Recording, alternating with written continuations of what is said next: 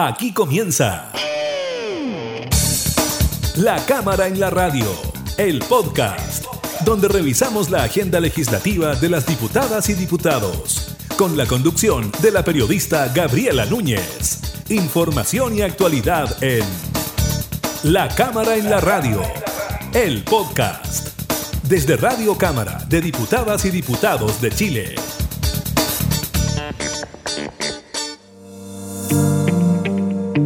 ¿Qué tal? ¿Cómo están? Bienvenidas y bienvenidos a una nueva edición de La Cámara en la Radio, el podcast. Hoy estaremos revisando la conversación que tuvimos con el diputado Hugo Rey sobre la solicitud que está haciendo el gobierno para aumentar el bono de reparación para los damnificados de las pasadas inundaciones, estas que se registraron por ahí por el mes de junio. Además, les contamos sobre la conformación de la nueva mesa directiva de la Cámara de Diputadas y Diputados. Tenemos presidente, primera vicepresidenta y segunda vicepresidenta, estaremos con eso también. Y un proyecto que fíjese que tiene bastante importancia, tiene que ver con la regulación y el funcionamiento de los juegos inflables. Esto que están cada vez más presentes, por ejemplo, en cumpleaños infantiles y que hasta ahora no tenían ningún tipo de regulación. Iniciamos entonces en la cámara en la radio, el podcast. Después de una serie de negociaciones, conversaciones, reuniones, en la sala de la Cámara de Diputadas y Diputados eligió a la nueva mesa directiva de la corporación. Durante esta jornada fueron electos los diputados Ricardo Cifuentes de la Democracia Cristiana como presidente por 83 votos, la diputada Carmen Hertz del Partido Comunista como primera vicepresidenta por 81 votos y Daniela Chicardini del Partido Socialista en el puesto de la segunda vicepresidencia por 83 votos. La nueva mesa directiva ejercerá sus funciones hasta marzo del 2024. Esto conforme a los acuerdos políticos que existen en el oficialismo. Recordemos que la mesa anterior estaba compuesta por el diputado Vlado Mirosevic y el ex vicepresidente Cristian Tapia, que vino a reemplazar al diputado Bianchi en su gestión en la mesa de la corporación y también a la diputada Catalina Pérez, que ya se encontraba suspendida de sus funciones debido al caso Fundaciones. Algo de la trayectoria de los nuevos integrantes de la mesa. Ricardo Cifuentes es representante del distrito 5 y agrupa las comunas de Paihuano, Andacoyo, Coquimbo, Valle, Yapel, Salamanca, con Barbalá y otras de la región de Coquimbo. Fíjese que él también se desempeñó como intendente de Coquimbo entre el año 2006 y 2010. Después de ese mismo año asumió como vicerrector de la Universidad Pedro de Valdivia en La Serena, cargo que ocupó hasta el 2013. Después, entre el 2014 y el 2018, se desempeñó como subsecretario de Desarrollo Regional y ese mismo año, 2018 y 2021, integró el directorio de Televisión Nacional de Chile. Finalmente, en noviembre del 2021 fue electo diputado para el periodo legislativo comprendido entre el 2022 y el 2026. La primera vicepresidenta es Carmen Hertz. Ella cumplió importantísimas labores en la Vicaría de la Solidaridad y la Fundación de Ayuda Social de las Iglesias Cristianas durante la dictadura. Es abogada de derechos humanos y también fue parte de la Corporación Nacional de Reparación y Reconciliación. Ejerció labores en el programa de derechos humanos del Ministerio del Interior y en la Dirección de Derechos Humanos de la Cancillería, llegando incluso a encabezar la dirección jurídica de ese ministerio. Participó en la misión de Naciones Unidas para El Salvador, también la verificación de los acuerdos de paz, fue parte de la delegación chilena en la conferencia de Roma que aprobó el Estatuto del Tribunal Penal Internacional. En noviembre del 2017 resultó electa para el periodo legislativo comprendido entre el 2018 y 2022 por el Distrito 8 en la región metropolitana y fue reelecta en el año 2021. En tanto, la segunda vicepresidenta es la diputada Daniela Chicardini, representa al distrito número 4, el que incluye las comunas de Vallenar, Alto del Carmen, Chañaral, Diego Almagro y otras. Es de profesión bióloga marina y asumió como diputada en marzo del 2014. Logró la reelección en el año 2017 y nuevamente lo hizo en el año 2021.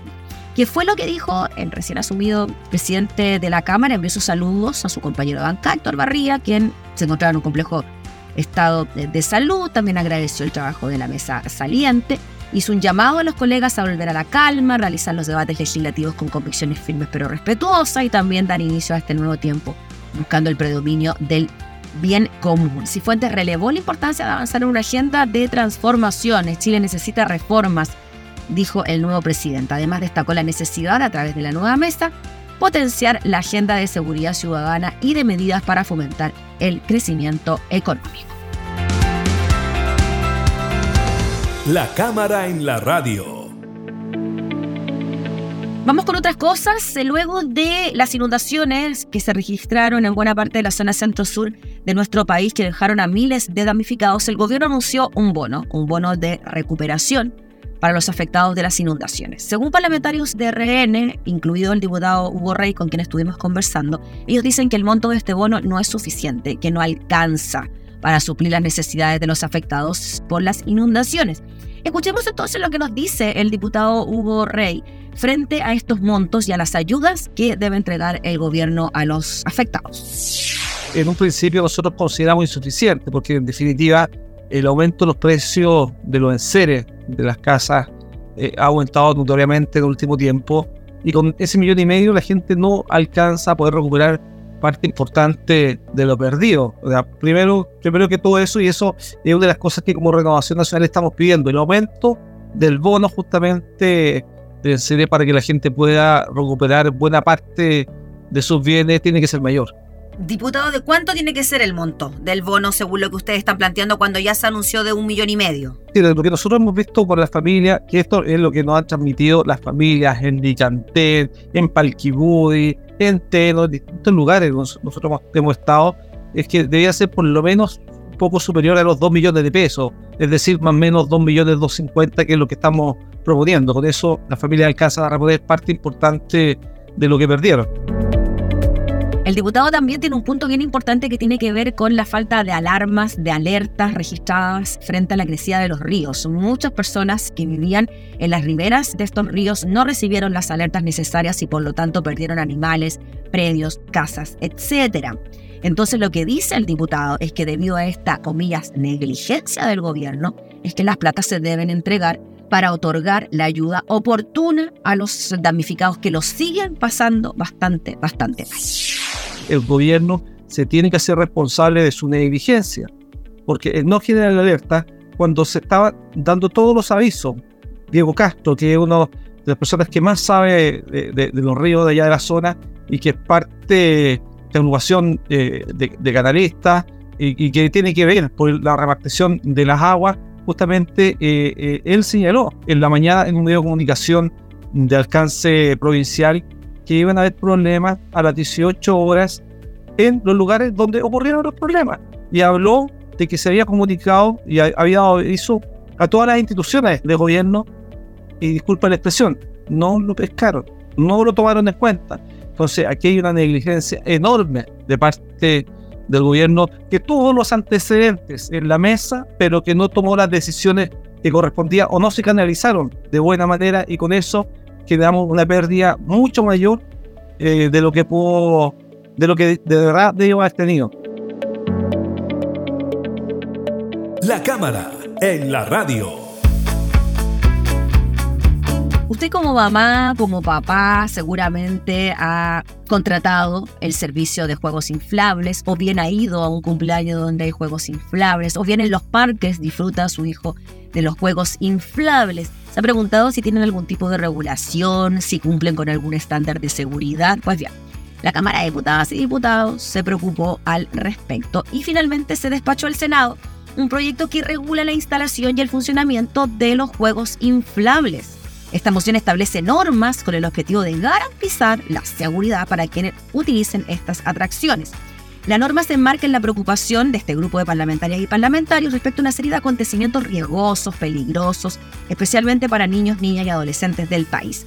La propuesta señala que toda persona, sea natural o jurídica, deberá someterse a esta norma, también a su respectivo reglamento y a las normas pertinentes para obtener autorización de funcionamiento. El proyecto describe lo que se entenderá por juegos inflables, asimismo añade que su manejo dependerá siempre de un control humano presente. Agrega que su instalación en espacios públicos y privados deberá ser siempre autorizada por la autoridad competente. Esta autorización complementa el documento, podrá ser dictada por la autoridad competente o bien para permitir el funcionamiento por un determinado periodo de tiempo renovable sea que se opere uno o un conjunto de juegos inflables en un lugar público o privado. El proyecto señala que los juegos inflables se instalarán en sitios llanos que favorezcan su estabilidad. Del mismo modo, los operadores deberán exhibir a la vista del público la autorización con las medidas de seguridad correspondientes. Agrega que quienes los operan no podrán permitir el acceso de menores de 5 años, a excepción de aquellos cuyas especificaciones técnicas sí lo permiten. Junto a esto, limita su instalación y funcionamiento en condiciones climáticas adversas eh, cuando se opere en espacios abiertos. La, norma establece que quienes operen el juego inflable deberán informar a niños y adultos responsables de los menores sobre las medidas de seguridad y las acciones contenidas en el plan de evacuación en caso de emergencia. También establece que el encargado del funcionamiento del juego inflable será una persona mayor de 18 años. El mismo requisito se aplicará para el monitor, quien será el encargado de fiscalizar y vigilar en todo momento la atracción inflable cuando sea necesario. El proyecto además establece sanciones a quienes violen las normas establecidas.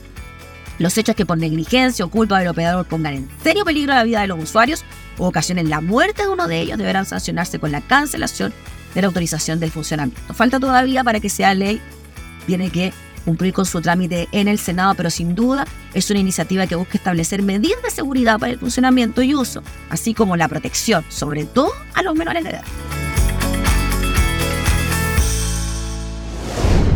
Sin firmar un documento ya está sonando, usted la escucha, también la reconoce. Cecilia, la incomparable, que falleció durante esta semana y generó una despedida que hace tiempo no veíamos en nuestro país, una despedida popular de la gente que tanto afecto y que tanto cariño le tenía a Cecilia. A los 79 años murió, falleció Cecilia, la incomparable, mujer ícono de la nueva ola y una de las intérpretes chilenas más destacadas de mediados del siglo XX. Fíjese que Spotify hizo un top 10 de las 10 canciones más importantes o las que tienen más descargas, las más escuchadas, finalmente, de Spotify. ¿Quieres saber cuál es la primera? Puré de papas, que es del disco debut de la cantante titulado Cecilia. Pero lo que estamos escuchando ahora es Baño de Mar a Medianoche. Noche, playa, brisa. Pequeño homenaje, por supuesto, para la gran Cecilia. Son palabras tan recordadas que provienen de la inolvidable canción de Cecilia Baño de Mar a Medianoche. Fíjese que esta canción fue lanzada en el año 1964. Es una versión más latinoamericana de lo que fue Baño di Mare a Mezzanotte, del italiano Domenico Modugno, y aquella pieza musical fue estrenada en, esa, en esos años, 62, 64, teniendo un éxito mediano ¿ah? en su país eh, de origen, pero claramente Cecilia la hizo un éxito, un hit, que se escucha hasta el día de hoy. De esta forma despedimos a la gran Cecilia, la incomparable, ella que se convirtió en un ícono de distintos sectores de minorías sexuales, ahora es despedida como corresponde como una estrella, como una ídola nacional. Y con Cecilia despedimos entonces la cámara en la radio, el podcast. Noche.